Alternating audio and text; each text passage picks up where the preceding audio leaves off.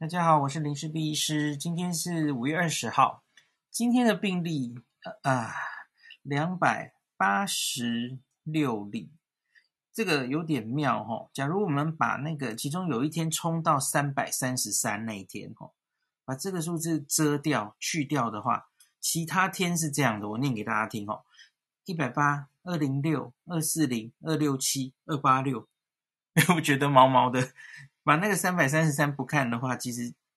其他天的数字趋势是往上的。那这怎么解读哈？呃，先看一下啦，分布它其实还是这个台北、新北最多，特别新北更多，新北一百五十七，那其中中和四十，中和已经连续几天都是比较热的区域哦。那台北八十七，万华还是一样四十，那另外桃园十七。宜兰八，总之就是双北跟桃园、宜兰是目前以来一直的最重要的四个地方。那还有其他的彰化、基隆等等，哈，好像案例倒没有这么多，哈。彰化六例。那这样子，我今天想，哦哦，对不起，我们来看一下相关了，哈。其实我觉得这几天比例大概都是这样，哦。万华的茶艺馆相关六十。万华活动史八十四，这两个加起来又过了一半哦。那另外是疫调中二十八，其他已知感染源三十八，关联不明六十三，有六十三哦。所以这大概已经是四分之一是关明关联不明的哦，大概是这样。那可是老话一句啦，照这样子界定哦，是过不了那个进第四期的标准的哦。这个议题我前几天讨论过了，今天就不多说。那一个很令人好奇的点，哦，就是台北跟新北，目前台北是五个快筛站，每天大概筛一千到两一千到一千两百个人，因为那是有发号码牌的，哈，每个站就固定那些号码牌，所以这个很有趣哦。新北不一样，新北是从最早前几天只有板桥一个，哈，后来它越开越多。那一开始没几百人而已，吼，昨天竟然可以塞到超过六千人，所以它是越塞越多。所以你解释台北跟新北的阳性率要很小心，因为因为分母不一样。来，我们先解释台北，吼，台北五个快筛站在万华，每天固定塞个一千多人，所以这个是还蛮固定的一个取样，吼，一千人，我觉得比较像。民调，你可以这样形容哦，因为你大概就是固定就抽那一千人，有个上限哦，也上不去了。那阳性率哈，从五月十四号到五月十九号是这样的哈：十一九点七，十七点九，五点一，四点六。哦，这两天已经降到大概五以下了哈。所以柯 P 说，好像柯 P 就声称，好像我们这个主角有其效果嘛哈。这个阳性率一路下降，我觉得解读这个要很小心，因为你其实就是针对那个快筛站在万华，那这个是被动，你等大家来筛的哦。那主动来，呃，那就是民众自己主动才会来筛，所以它前面的那个高阳性率其实就是相当于我们看到那个三三三那一天哦。那那是你发了六十万的细胞简讯之后，那最危险、最有警觉性、最可能得病的一群人冲在前面出来筛检哦，所以冲出了那么高的阳性率，还有那三三百三十三人。然后呢，然后接下来就是越来越少人哦，就是可能一些一般民众掺进来，不是危险性这么高的，所以因此你看到它的数字下降了。那我今天早上听了一个黄立明老师的专访，吼，他是这样解读的。他说，我们应该可以预期看到这个确诊会越来越降低，特别是万华这边了，吼，因为你该筛危险的人其实都冲出来筛了，好，那然后就会慢慢收尾降下来。可是有一个问题，有一些人没有出来筛，那是你没有办法掌握的一群人，吼。那比方部分很多人担心这些茶店里面有一些身份是黑的嘛，吼。那虽然新北、台北市有去抓啦这些呃身份失联的哦，在里面工作的人。可是听说这很多根本是没有登记的哦。这这这个阿公店这一群人，其实是你几乎不能掌握的一群人。然后他们很多人已经逃到别的地方去了，像陈其迈市长有说有到高雄的嘛哦，有多少人等等哦。这些没有没有来检查的，那他可能是无症状的，不要忘记了，轻症也可以，无症状也可以。这些人没有被我们抓到，所以没有去。后续框列或警告他的接触者，他是无症状，他根本不知道自己感染了，所以这些人很可能还是已经散出去了。所以因此看到我们，我们看到其他的县市有一些零星的案例，哦，也许是这样来。所以黄立明老师是说，哦，他觉得已经很难回到清零了。其实我觉得这个大概已经变渐渐变成大家的共识吧。就算再乐观的人，哦，我们到底可不可以？回到从前清零的日子，我觉得大家这一点都是蛮悲观的哦。这个病毒进来，大概就是很难驱逐了哦。所以洪立明老师是说，我们会看到他下来的，可是他大概从此就在社区生根。这是我我觉得今天我听到他讲的哦。那一旦我们把这个呃警戒哈，又回到第二级，又开始一些经济活动啊，有些行业又开始开啊，吼，那手口罩。然后这些又没有那么多人戴的时候，哈，诶，他又会回来，哈，案例又会回升。我我基本上我蛮同意他这个说法了，我我预估大概也会是这样。那台北阳性率我大概是这样解读，我我大概不能很安心的说他大概是没事，哈。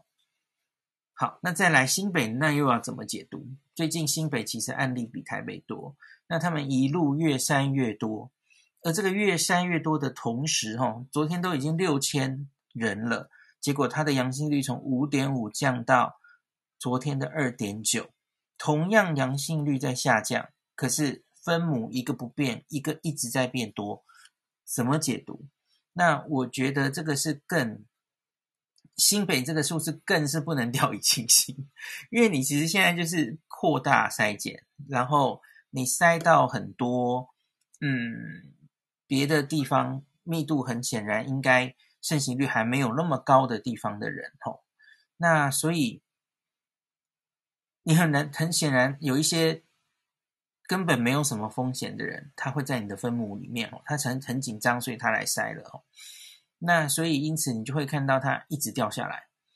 可是这个可能不能。整体的解读，所以是整个新北市的疫情在改善，不是？那只是因为你开始筛盛行率比较低的地方，所以我觉得那个要好好的看，就是新北的这几个筛检站到底各自的阳性率是怎么变化的哦。因为你开始往一些其他地方设，那我觉得你要下的结论是，那些地方其实疫情真的还不严重。那可是原来这些地方，你要跟这个万华一样仔细看哦，它是不是真的有慢慢下来了？那至少好消息是这样了哈，筛的越多，然后发现的确别的地方，新北别的地方它是没有扩展过去的，我觉得这是重要的消息哦。这是我看到这个阳性率降低我的解读哈，它至少没有扩到别的地方，但我不是很确定它严重的，比方说板桥这个地方到底。严重度有没有下降？好，那大概大家大概知道我的意思嘛？吼，那万华的话了，吼，万华就是虽然名义上下降，可是我觉得它大概就只是说，呃，该筛的人、愿意筛的人都跑出来了，可是因为万华这个地方性质的问题，我担心他很多人其实是没有出来筛的，哦，所以这两个解读不太一样，哦，大家可以体会一下。那最后要讲一下罗一军今天讲的很重要的一个议题哦，他说这提到吼，我们指挥中心提到说各县各地方政府吼要设筛检站，广设筛检站，找到热点，应该嗯我顺序错了，他应该说先找到热点，呃不管是足迹或是哪里，好像是呃确诊者比较常出没的地方，然后今天下午其实发了细胞简讯嘛吼。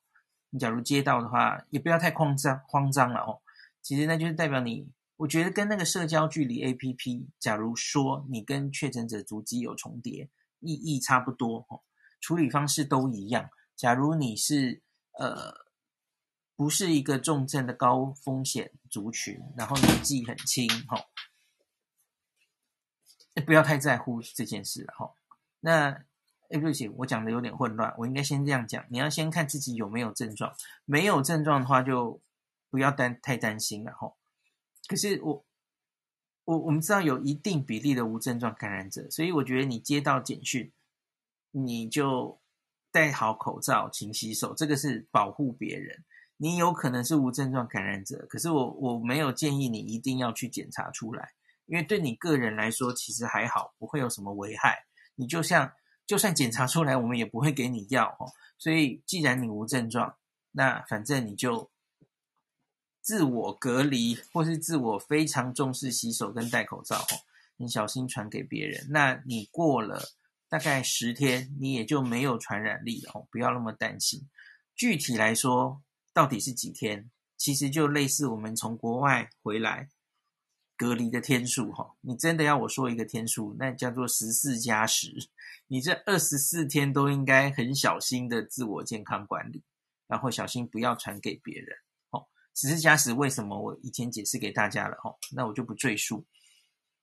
好，这个是高标准的卫教，不是只是注注意十四天内有没有症状而已了哈。好，那可是有症状的话怎么办？你有一些呼吸道症状，你接收到了细胞简讯哈，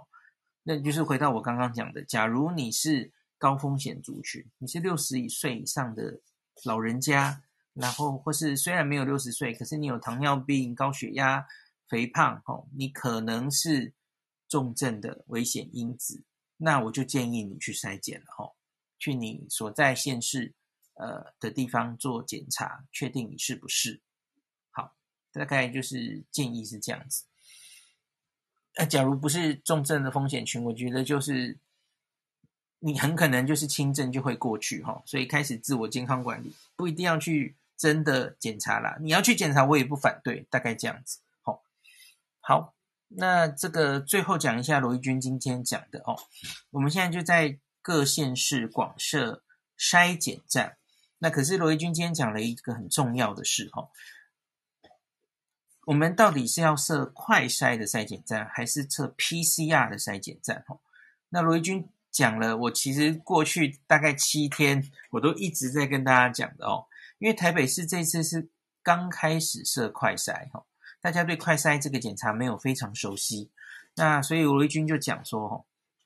哎，盛行率这个盛行率非常重要。我不是这个礼拜一直跟大家讲说，快筛这个工具你要在盛行率比较高的地方，而且最好是根据有有症状的人在做，它会比较精准哦。那罗一军今天是这样说的，我我我用他的口吻讲，看大家会不会比较听得懂哦。假如我们假设现在我们用的这个快筛试剂，它的专一性 （specificity） 是九十八 percent 哦，所以你验一百个，抓到九十八个都是真的哦。那可是你有两个是假的，两个是未阳性，这其实已经是非常高的专一性了哦。那他举例来说，我们在阳性率十 percent 的万华，或是阳性率一 percent 的宜兰，他举万华跟宜兰做例子。来做这个快筛会发生什么事？哈，那我们举比方说，我们验一百个人，那我刚刚说了，快筛专一性是九十八嘛，所以你一百个里面九十八，那你一百个里面你会有两个未阳性。那假如我们阳性率是十的话，哈，你一百个有十个是真的的阳性，那可是你会有两个伪阳性，所以你的伪阳性大概 around 的两成左右。那可是，假如你今天是宜兰哈，你一百个人里面其实阳性率只有一个哈，就是盛行率不是很高哇。那你阳性真的人只有一个，可是你伪阳性就两个了哈，所以你三个里面就会有两个是伪阳性哈，伪阳性接近七成，这就是罗一军今天在记者会上提醒大家的了哈。所以他就说，各县市政府哈，在考量设你的。筛检站的时候要看你当地的盛行率来判断用哪个工具比较好，这就是这个这句话的意思哦。所以今天阿中是说各地方政府已经有大概两百个筛检站，而在其中，我们刚刚说的四个重要的区域，吼，新北、台北、宜兰、彰化，他们是在热区增设社区的快筛站。那还有桃园，对这几个地方，社区可能这个阳性率是比较高的，哦，盛行率，所以这里是用快筛，是这个意思，哦，跟大家解读一下。那最后最后讲一个啦。台大医院刚刚好像传出好消息哈，台大医院不是说有十个呃公务室的员工，然后这个确诊，然后所以展开了全院的普筛，所以因此这个是筛快筛哦，用快筛试剂。那假如快筛出来阳性，下午传出好像有个位数的人阳性，所以再去做 PCR 确认。然后刚刚是副院长有说。几乎是没有人得哦，得了也是跟公务室很相近的人确诊，可是医护人员是完全没有人得的，这是刚刚呃有看到的消息了哈，应该算是好消息。所以就是测到快筛，即使是阳性哈，再去测 PCR，应该是就变成阴性哈。那可是从我刚刚跟大家讲的哈。假如是阳性率不是很高的地方，盛行率不是很高的地方，哈，呃，理论上你应该会测到蛮多伪阳性的，哈。那台大医院噼里啪啦测了七八千人，所以我明天想看看到底他们伪阳性的数字是多少，哦，这很有趣。那另外一个问题其实就是，那会不会有伪阴性的？就是明明是有的，可是你验不出来，当然也是有可能，哦。那所以，我我觉得在台大医院现在的这个状态，哈，呃，来用快筛，我其实心里会有一点担心，呃，因为你会漏掉伪阴性的，哈。那可是好像也没有别的更好的方法，因为难道你就这样 PCR，然后八千个人全部扫下去吗？好像这个又太花钱了，哈。那那我觉得这个这个快餐其实也很好了哈，呃，因为我想以后的医疗单位哦，大家看到现在新闻上一直报什么好多医疗单位又有院内感染或怎么样哦，我相信以后就跟国外一样了，医疗单位反正你上班前大概就是做个快筛，确定你自己是没有问题再开始上班哦，这是国外早就已经这一年都是这样司空见惯了，那台湾也大概会开始这样子哈，所以。我们的快筛经由这一次实际使用，那 PCR 也一起做哈，像柯 P 今天在记者会也说，在四连一哈，以后这个快筛 PCR 就一起做，一来是可以让这个来检验的人，你 PCR 可能要两三天才得到报告，可是快筛很快就有一个结果，而且快筛又便宜哦，因为 PCR 大概五千块，快筛可能两百块就办得到哦。那所以一起做也会获得资料嘛，吼，就可以知道这个快筛试剂到底有多可靠，哦。那这几天的筛检站应该也是两种检查一起做，所以我相信不久我们就会拿到这个快筛的准确性的报告，这样子。好，假如有的时候我会再跟大家讲。那最后最后再讲一个数字好了，因为我我刚刚有看到宁官的节目啊。宁官的节目说，呃，那个就是年代向前看了吼，他们有在后面的背板做出那个全台湾这个 PCR 的阳性率，总总体就是我们做多少 PC PCR 吼，然后有多少是阳性阳性的，就是所谓的这个 PCR 的，其实这最好应该要去看七日阳性率了吼。那我看到它的背板有整理，也是一样。过去四天哦，五月十六到十九号，那我们每天大概可以做，这是 PCR 越送越多哈，从六千一直到五月十九号的一万二左右。那它除起来哈，这个就是 PCR 的阳性率，从五月十六号的三点一七，然后三点八八，现在下来到二点七二，二点一七。诶，所以看全国的这个 PCR 阳性率好像也稍稍有在下降了哦。那我之前有跟大家说，这个嗯五 percent 大概就是整个没有太流行的状态。可是这是全台湾的资料嘛，所以其实应该要去分县市啦。就是我一直跟 跟大家说，我我从部桃那时候就说了，我们 CDC 的外网那个网站现在太简陋了，资讯太少了。这样，我们假如接下来是进去进入社区，就是长久社区就会有感染，我们应该要更细密的监测这些数字哦。你你至少把双北